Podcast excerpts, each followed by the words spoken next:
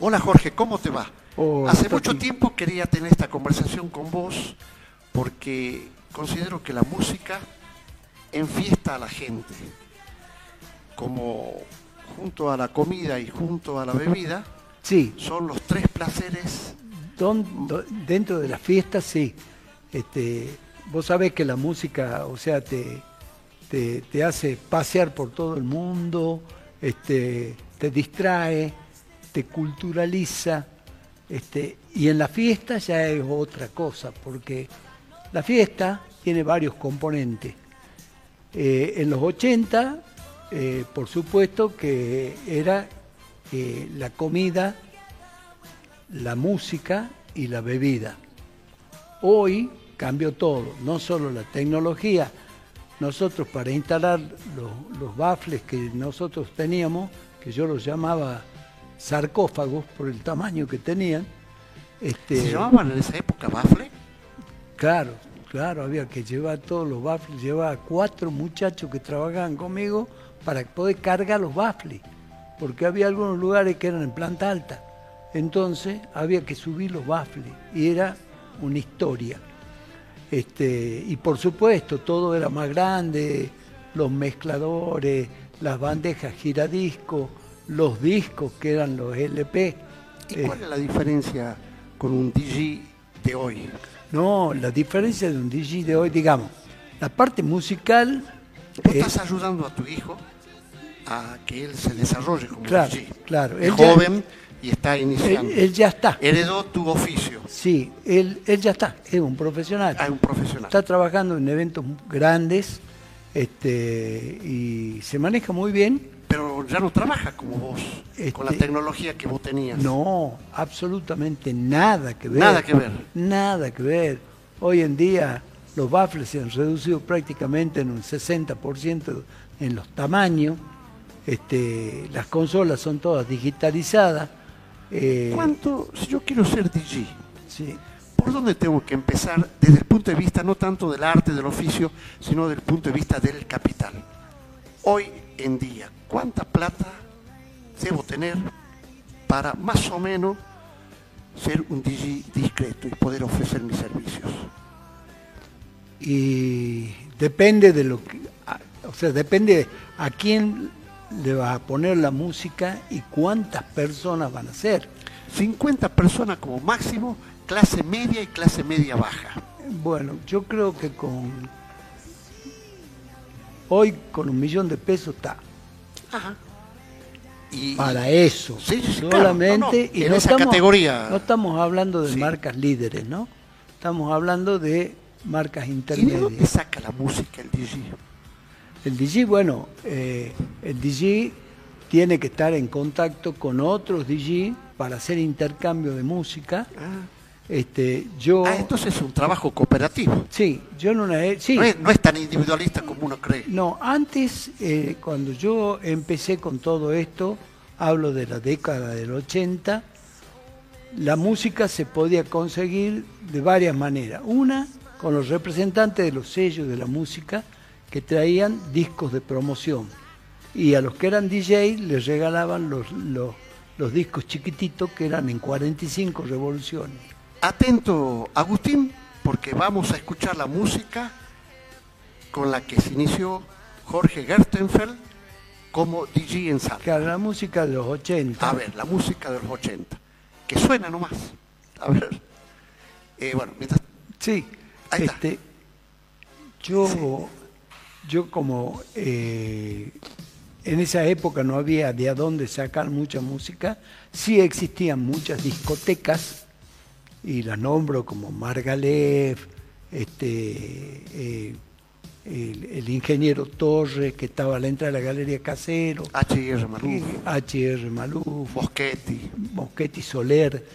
Este, ahí se podían comprar todos los discos que más o menos nosotros escuchábamos en Buenos Aires a través de la radio, porque no, no existían otros canales, salvo Canal 11 de Salta y la AM. este, Era, era la época del...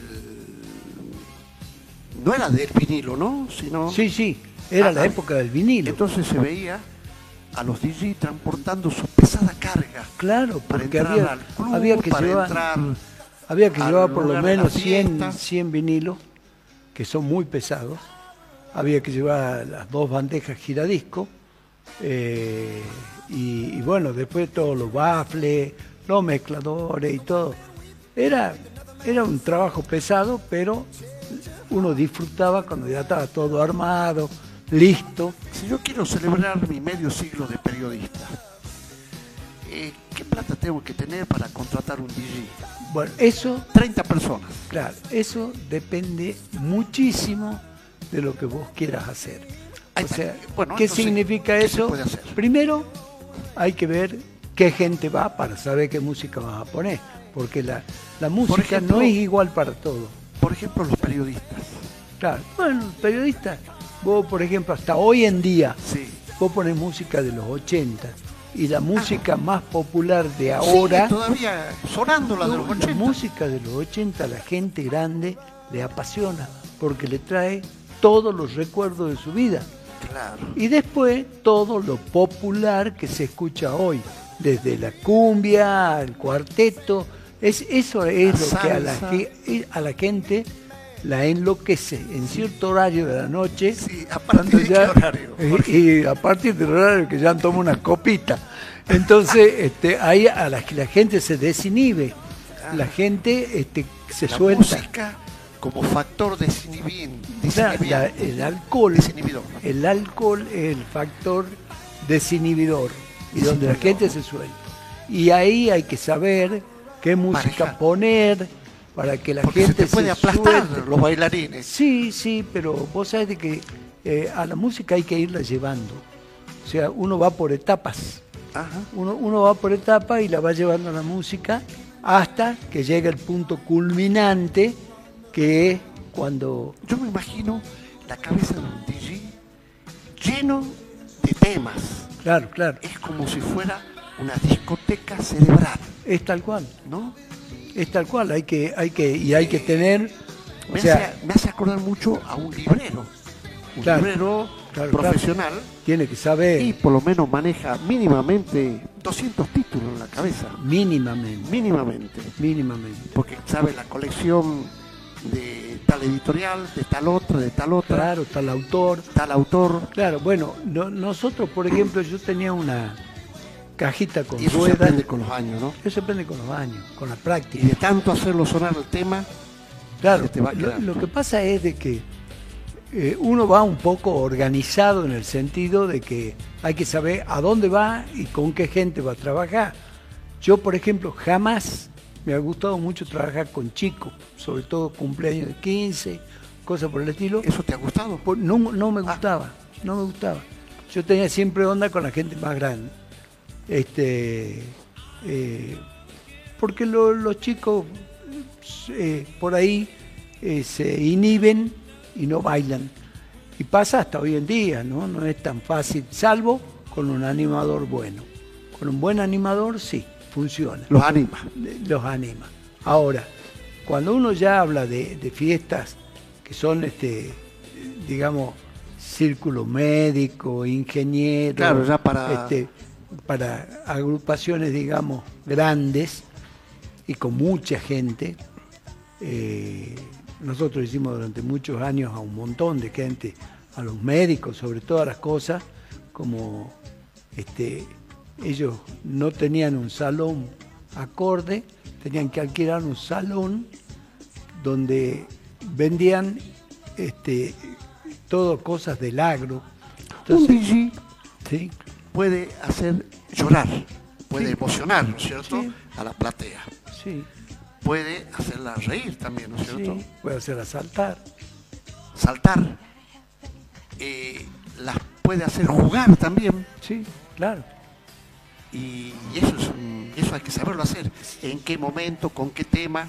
Claro, lo- eh, por eso es muy bueno. Yo tuve la experiencia de tener un socio que era este, animador y locutor, que fue Sergio Poma, Sí. y siempre hemos trabajado juntos.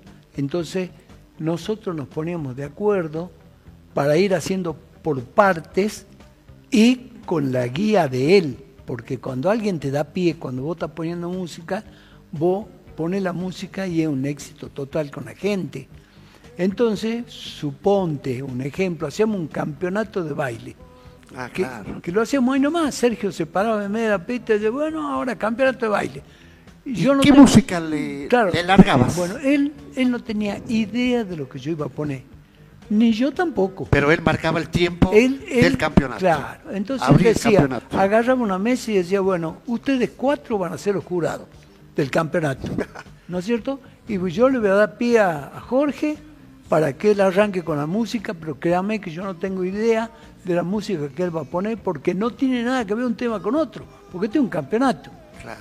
Entonces este, Sergio me decía, bueno, listo, Y por Jorge. supuesto con premios de verdad. Claro, con claro, todo. claro, claro. Por lo general La gente eran unas hermosas salía. botellas de champán o cosas por el estilo. La gente se entusiasmaba más todavía.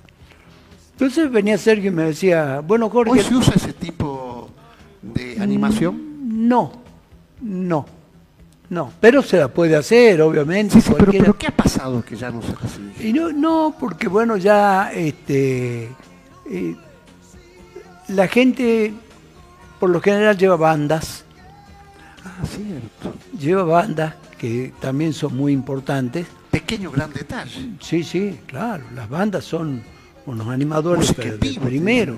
Es música en vivo y por lo general hay uno dentro de la banda que es animador y tienen un efecto excepcional, excepcional. ¿Y qué Eso, hace el DJ ahí? eso lo he visto. No, porque la banda no puede tocar toda la noche. Mm. O sea, una banda toca 45 minutos, después sigue el DJ y después quizá vuelva la banda o no. Pero lo bueno es que ya la puso a full a la fiesta. Y el DJ tiene que seguir. Entonces nosotros cuando hacíamos los campeonatos de baile arrancábamos de pronto con un rock and roll, como para que la gente de, arranque, y después pero hemos llegado a poner tarantela, hemos llegado a poner cualquier cosa, ¿no? O sea, porque era un, con- un concurso de baile. Claro. Entonces, un vals, en medio de la tarantela le enganchábamos un vals y la gente se frenaba ahí toda cansada, agitada y empezaba a bailar el vals. La verdad que era muy gracioso, yo me divertía mucho, Sergio también, y la gente ni te cuento. Entonces, digamos, eh, hemos ido Son momentos de imponiendo, alegrías colectivas, no grupales. hemos ido imponiendo un estilo, una forma de trabajo. Volvamos a una pregunta. Entonces, hoy, a valor eh, costo, ¿cuánto cuesta hacer algo módico, como te había señalado? Yo Eh, quiero contratar un DJ, ¿cuánta plata tengo que tener? Ya hemos dicho que hay que tener un millón de pesos si quiero ser DJ, para poder comprar mis equipos. Eh, la pregunta, Ahora, ¿cuánto cobro? La pregunta que vos me haces, Toti, es, Mm. eh, es como que vos me digas, me quiero comprar un auto, ¿qué me compro? Bueno, No, para algún precio de referencia. claro, bueno, un precio referencial, No, no menos, vamos a poner no menos de claro, tanto. claro, no menos de 40 mil pesos, Wow, baratísimo, 50 mil pesos. Pero más barato. Porque se supone que... Son 30 personas las que vos me Claro. planteás, bueno, no te pueden cobrar más de 50 mil pesos. Claro. O sea, menos que una jubilación mínima. Claro.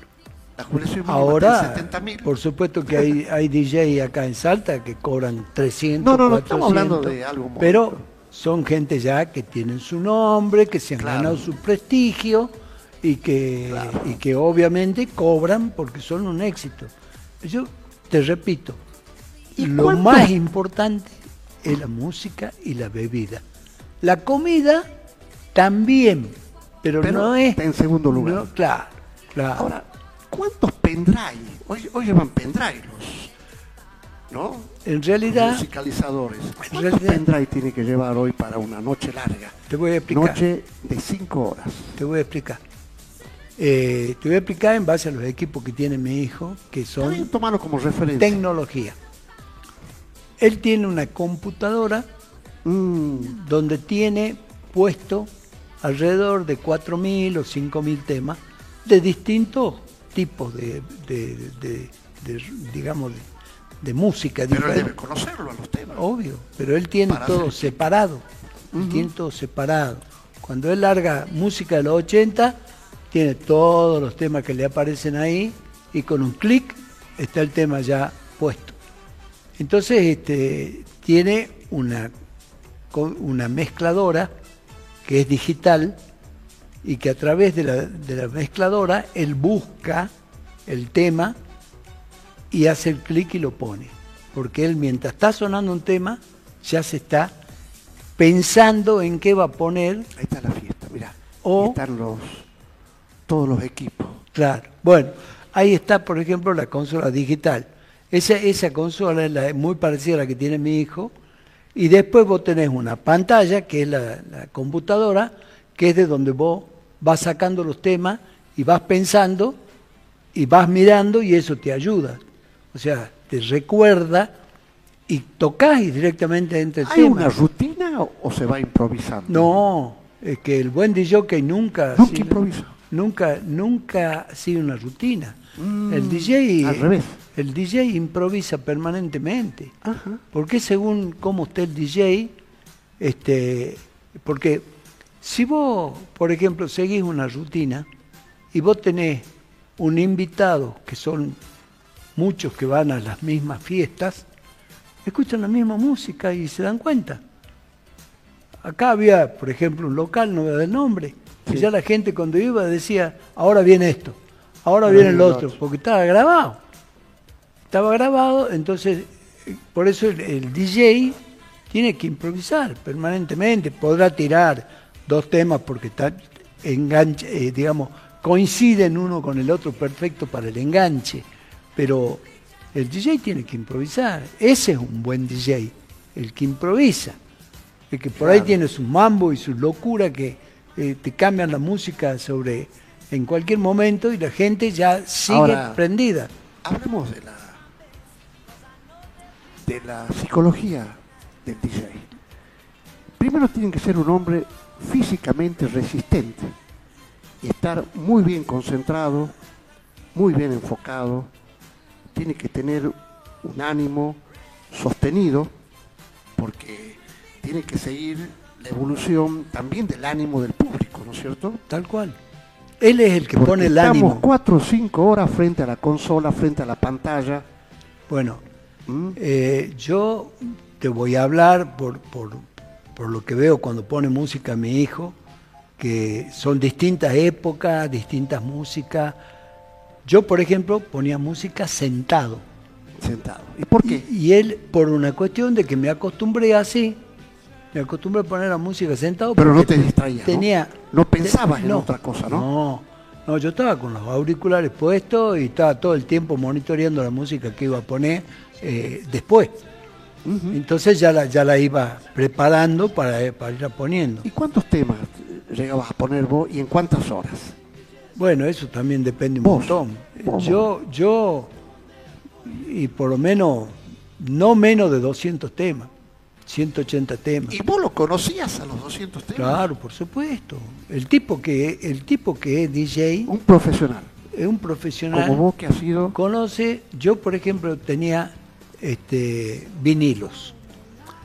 Tenía 4.890 vinilos, que se los terminé vendiendo a Canal 2, a, la radio FM profesional. Porque yo estaba ahí y, ya venían... Este, Legendaria discoteca la tuya. Claro. Y ya ahí iban a, escuchar temas todo el mundo. Sí, en, mi casa venían un montón de personajes que, venían, que venían, sí. eran? Y bueno, venía el Bafle Montaldi, este, venía Luis María Juan José Peña, el que era de renta, eh, le encantaba la música. Este, y bueno, después un montón de, amigos, por supuesto. Este, pero, ¿qué es lo que pasa? Cuando uno empieza a manejar mucho los vinilos, uno, tanto leer, uno se acuerda de memoria, porque antes tenía lado A y, lado, B. Exactamente. Entonces vos buscabas un tema y yo ya sabía que era el tercero del lado A. Digamos que eso del plan A y plan B se lo ha copiado los vinilos. Claro, claro. Entonces vos este, sacabas el, el, vinilo, sacabas el disco y ya sabías perfectamente, no tenías que mirar, sabías de qué lado estaba, ponías la púa arriba y monitoreaba, ese era el tema, pum, largaba. Y siempre con una púa de repuesto, ¿no es cierto? No, siempre hay que, en este en esta profesión hay que tener repuesto de todo. O sea, hay cosas que son este, inarreglables en el momento, pero esas cosas pueden suceder muy de vez en cuando. Me parece, ya para ir finalizando, que si alguien quiere aprender a ser un gran musicalizador, se aprende en la práctica. Y sería más o menos así. Vos te juntás con otro musicalizador, eh, le robás o le copias o le pedís los tips y mirando se aprende. Tal cual. Esto, esto es... Entonces, esto es muy medieval, muy del taller de la Edad Media. Estaba el aprendiz que le copiaba al maestro, Ah. Que lo imitaba. Y salían grandes maestros después. Claro. Y el generoso el maestro transfería conocimiento y le enseñaba eh, los secretos. Pero no todos pueden ser DJ con creatividad. Si vos no tenés, ¿Qué es la digamos, creatividad en un DJ? eh, eh, la creatividad en un DJ es elegir los temas acordes al momento y a la fiesta Claro. y ir poniéndolos en el momento correspondiente. El, el DJ palpita con su público. Claro, el DJ es el que mantiene la temperatura de la fiesta. De fiesta. O sea, claro, Y te o sea, fiesta. el, el- el DJ tiene que saber, aquí te voy a dar un ejemplo claro. Nosotros hacíamos en un casamiento, o sea, íbamos por tanda. Ni bien llegaba la gente y se sentaba y todo, antes de que sirvan el primer plato, largamos una parte de lentos, de clásicos lentos. Sí. La gente salía a bailar y se llenaba la pista. Se llenaba la pista. Y en De ese, lentos. De lentos. Y en ese interín, los mozos iban sirviendo en todas las mesas y no molestaban a nadie, ni nadie los molestaba a ellos. Entonces, dejaban servidos los platos, me venían a mí, me decían, listo Jorge, y yo empezaba a bajar un poquito la música y empezaba con la clásica música de los aeropuertos, que es una música que si vos Es hablas, una música funcional. claro, es una música que si vos hablas, te escuchan, y si te callas, la escuchas vos. Exactamente. Entonces la gente ahí comenzaba a comer. Y ahí vos te, te ¿Y en qué momento largabas el vals? Eh, por eso, cuando ya terminaban de comer, terminaban de comer el- inclusive el postre, ahí iba el vals. Y a partir de ahí comienza el trabajo del DJ. Porque el DJ tiene que a partir de ahí empezar a poner temas para que la pista se vaya llenando de a poco, la gente se vaya desinhibiendo de a poco Y salten hasta el techo. Claro, y tener siempre bajo la manga cinco o seis temas que son temas los que te, sí o sí, cuando te vas a sentar, te obligan a salir a bailar. Por ejemplo, hoy, ¿cuáles son los temas de hoy? Bueno, hoy, por ejemplo, tenés un montón de temas. Nunca, por ejemplo, el indio solar. No, bueno, no, el Indio Solar, digamos, eh, otro tipo de música. O sea, sí, tiene un montón de temas donde, donde El tema, la cancioncita. Claro, donde hay, Hoy, por ejemplo. hay, hay, hay un montón de temas, digamos, que son fundamentales. Hoy, por ejemplo, la cumbia mueve multitudes, El cuarteto. el cuarteto mueve multitudes. Entonces hay que saber cuáles son los temas que más enganchan a la gente. Por ejemplo, por ejemplo, yo, yo si veo que la ¿Qué fiesta cumbia? se ¿La está... cumbia romántica también? toda la cu- no, la cumbia cumbia, la cumbia, digamos, La cumbia anchera. la cumbianchera, ¿entendés? Voy a poner el bombón asesino y, y- y todo el mundo sale a ver, y va- ahí tenés que aprovechar ese momento para seguir llevándolo a la gente y que no se te vaya. Por supuesto, la, la pista tiene este, bajones en ciertos momentos, porque un tipo no puede estar, sobre todo gente de la edad nuestra, no podemos estar bailando más de 20 minutos. No da el esqueleto. No da el Aunque lomo. tenga un DJ Claro, de no, oro. sí, no, no, no, va a bailar, pero baila, baila un rato. Ahora, la gente joven, yo hablo gente de 20 y pico para arriba, esos son maravillosos. Porque cuando vos lográs pegarle con la música, cada tema que vos ponés, los tipos saltan mejor y bailan mejor. Entonces, con eso, digamos, la fiesta puede llegar tranquilamente yo ponía música hasta las 5 de la mañana por contrato en punto. Ni un minuto Y el más. último tema, Sí, ¿cómo, un- lo, ¿cómo vos anuncias al gran público Yo que ya tenía- está enfiestado que este yo DJ tenía, se va? yo tenía grabado con la voz de Carlos Bonduri Ah, una despedida que decía, atención por favor, atención por favor, el DJ ya Como en el cumplió, aeropuerto, ya, claro, está por salir ya- su vuelo. Claro, el DJ ya cumplió con ustedes, pero les deja dos temas de regalo y con eso nos vamos todos a casa. ¿Me entendés? Y ahí entraban la- los temas. ¿Y qué tema? Por supuesto, no, no sé por qué, de, de acuerdo al momento, pero este, después, por supuesto, empezaban, se juntaban en barra, uno más y no jodemos más, uno ¿Qué más. vos? ¿Y tu hijo cómo corta ahora? ¿Cómo se despide? Bueno, él, él, este, él se despide porque va bajando la música.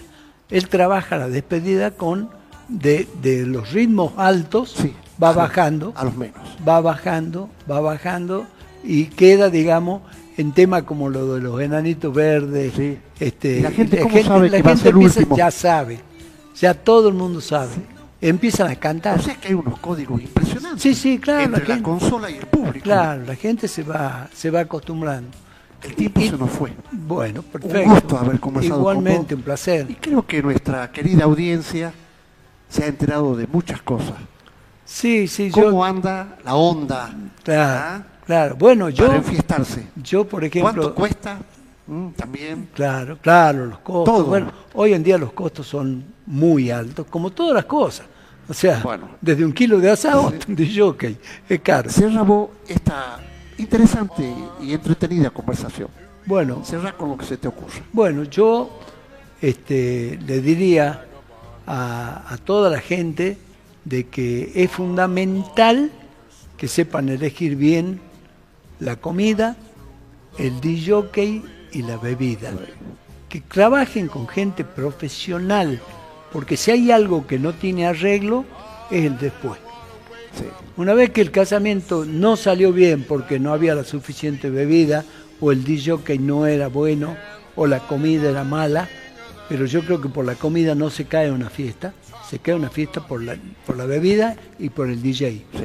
Entonces, que siempre busquen asesoramiento y busquen antecedentes y contraten a la gente que realmente está capacitada para su fiesta.